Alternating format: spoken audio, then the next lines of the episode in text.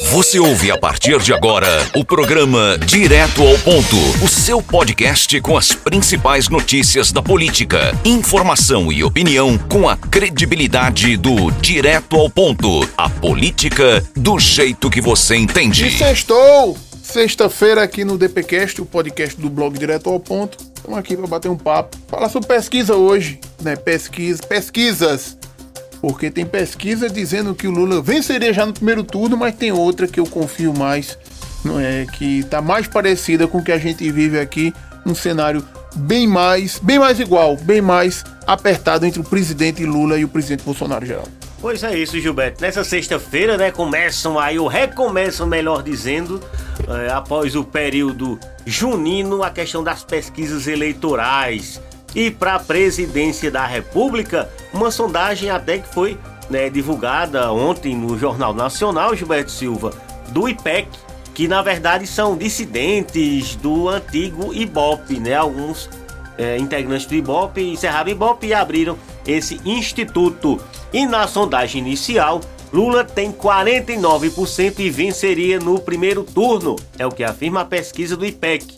Bolsonaro teria 23% Ciro 7, Dória 5 e Mandetta 3%. É, o levantamento levou em consideração cinco pré-candidatos né, e ouviu 2.002 pessoas em 141 municípios entre os dias 17 e 21 de junho.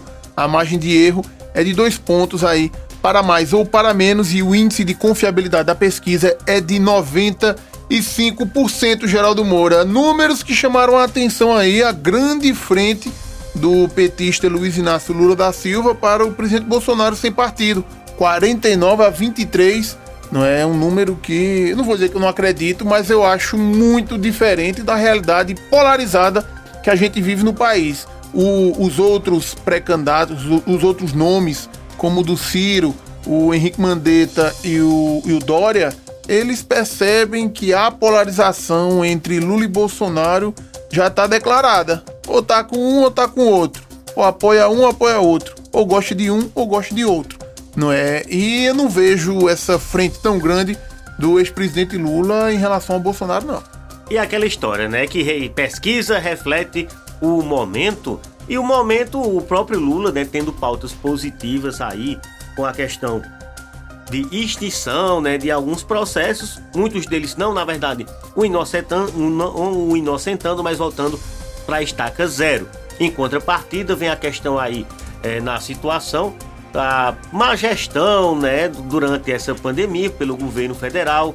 Temos também a questão da CPI da Covid, que a cada dia traz inúmeros fatos novos, né? O mais recente, essa questão da Covaxin, né? Onde foram empenhados quase um bilhão e meio de reais para uma compra de uma vacina indiana Gilberto Silva, que foi adquirida aí por um preço muito mais elevado do que as outras vacinas. Isso pode estar refletindo, interferindo diretamente nesse resultado aí na opinião pública. Não, isso não pode estar interferindo, isso realmente está interferindo e como a gente falava desde o Direto ao Ponto na época da Rádio Vale do Capibaribe, quando ela ainda era M, quando ela ainda era M, o, a eleição presidencial passa diretamente pela economia.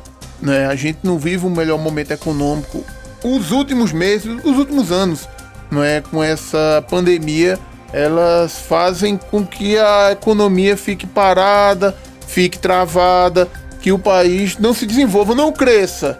Talvez, e aí aqui é especulação mesmo, talvez não, provavelmente, não é, com todo mundo vacinado, a economia volta, né? Tem muita demanda reprimida, negócios serão fechados e aí o cenário pode e deve ficar bem mais favorável para o presidente Bolsonaro no ano que vem. Também tem uma avaliação do, do governo, não é, Geraldo? Isso, Gilberto Silva. Aqueles que avaliam a gestão do presidente Bolsonaro como ótimo e bom, aí são 24%. Em fevereiro eram 28%, então uma queda aí de 4 pontos percentuais. Quem acha o governo regular, 26%, que era 31%, ruim ou péssimo, 49% e era 39%. Não sabe, não respondeu, 1%. Acho interessante esse povo que não sabe e não responde, né? Eles vivem em que mundo? Em Marte, né? Eles vivem uma realidade completamente diferente. E, Geraldo, é, é, outra pesquisa também divulgada, essa do, da, no, no, site da Exame, né? Essa é da Exame. É, Exame Instituto Ideia.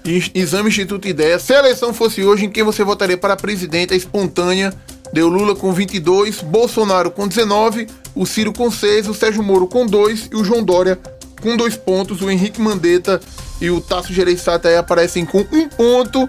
Um fato interessante é sobre não sabem responder, que são aí 42% da população. 42% da população, digamos, é perguntada, não é, é, é 42% das pessoas não sabem, e aí é um número muito grande frente a um cenário polarizado, e aqui a gente vê números muito próximos, o Lula com 22 e o Bolsonaro com 19 empatados tecnicamente. Lembrando aí, Gilberto, também que esse, essa ampla maioria, né, que não sabe, né, que estão indecisos, indefinidos, etc., não entrou na pauta ainda não, né, da população a questão eleitoral. Visto que ainda falta muito tempo, né, o pessoal está preocupado primeiro em sobreviver, né, primeiro da, sobreviver, escapar da Covid, depois sobreviver à questão econômica, né, como é que está se mantendo, né, e dentro disso é, fica mais restrito com essa polarização, esse imprensado todinho, o surgimento de uma terceira via, viu, Gilberto? O Ciro Gomes está tentando a incrementar seu time, o João Dória é, pode sinalizar a sua saída aí do PSDB para outro partido de centro, para tentar também se viabilizar. O Luciano Huck já abriu mão da candidatura e foi-se embora tomar conta do Domingão do Faustão. E nesse cenário do imprensado, Gilberto Silva vai ser vai ficar entre o Lula e o Bolsonaro mesmo pro ano que vem. Exatamente. E aqui em Pernambuco seguem uh, as apostas, indefinições aí em relação aos candidatos ao governo do estado. A oposição segue aí com os nomes da Raquel Lira, do Anderson Ferreira e do Miguel Coelho, não é? E a situação tá aí entre o, o Geraldo, que não é o Moura, né? O Geraldo Júlio. O Júlio. E o Zé Neto. E o Zé Neto que vem despontando por fora, mas segundo informações palacianas, ele é o preferido, predileto dos deputados. Gilberto, eu fico desconfiado até com esse, esse, lançamento do Zé Neto e essa sumida do Geraldo Júlio. Será pode... que é pra pegar a rejeição Zé Neto e deixar o Geraldo Júlio esquecido pode, das críticas? Pode ter uma estratégia, visto que Covid tá muito em evidência, né? E até ele foi taxado por alguns meios de comunicação. Pelo Magno Martins. Com o Geraldo do, do Covidão. É, foi, foi Magno Martins. Pode Magno é que na parte que ele é responsável, né? Que é desenvolvimento econômico, ele não aparece nem nas lives da pandemia. Tá entendendo? De nada. Fazer, a gente vai, tá dando apoio, tá dando suporte. Estão procurando um equilíbrio entre geração de emprego e renda. Mesmo que nesse momento esteja um comércio desaquecido aí, fechado. Mas eu vejo essas movimentações. Enquanto do lado da oposição, Gilberto Silva, o Miguel Coelho, ele já sai dizendo, não, vou ser candidato. E segundo informações direto de Brasília, praticamente foi Alberto Xavier que trouxe na mala. O MDB Nacional já deu todo aval né, que aqui no estado de Pernambuco o MDB é aliado do governo do estado, mas não negaria legenda para o plano de candidatura do Miguel Coelho aqui em Pernambuco. É, fica em definição e o tempo passando cada vez mais. As pesquisas serão constantes e eu creio que segundo semestre, creio não, né? Inevitavelmente, fatalmente, nesse segundo semestre a oposição deve estar com o bloco na rua com os nomes definidos, visto que também tem eleição do Senado, né? E é só uma vaga esse ano, vai ser extremamente concorrida, Geraldo Moura. Será que o Paulo Câmara vai pedir para sair do governo para tentar o Senado, Gilberto Silva? Rapaz, é fácil ser o FBC, pelo Mas vai ter essa conversa, isso tem essa conversa. E é, é, também tem a conversa de serviço de Lula. Também não, tem conversa. Isso eu já vi, essa é quem? Você já viu? Movimentação todinha lá em Brasília, né? Até depois vamos trazer. Mas é o Flávio Dino, é o, o Freixão. O Flávio Dino. É, é bom. Do Nordeste e tal. É. é. bem avaliado no Maranhão. É. O enfrentamento da pandemia lá, né? Foi fazendo contraponto direto ao governo do estado. Né? Então, o PSB assim... ganhou um fôlego, viu? O, o Freixo e o Dino, aí dois bons nomes a nível nacional, um partido aí que após a, a, a, o desaparecimento, a morte, o falecimento do Eduardo Campos, deu uma sumida a nível nacional, mas está aí com dois bons nomes em seus quadros, nomes grandes, e tem aí o Lula paquerando, namorando com o PSB. E finalizando aqui para nossa região, Gilberto Silva, tem notícia boa para o Brejo da Madre de Deus. É, o Brejo da Madre de Deus, a gente trouxe notícia no Direto ao Ponto sobre a cassação da chapa do PL. Notícia ruim, notícia negativa, agora notícia positiva. 300 mil reais está na conta do Fundo Municipal de Saúde para equipamento da saúde.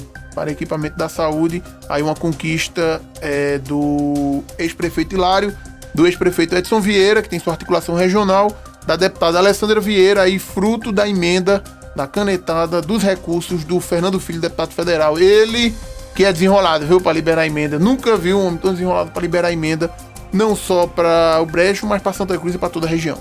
Pois é, Gilberto. Então, excelente notícia, principalmente nesse momento que a nossa região carece de investimentos em saúde pública. E o Brejo da Madre de Deus recebe essa notícia de 300 mil reais carimbadinhos já que já estão na conta né, para ser revertido para a saúde pública naquela localidade. A gente fica por aqui.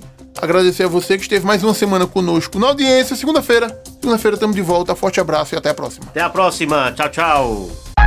Você ouviu o podcast do Direto ao Ponto. Até a próxima.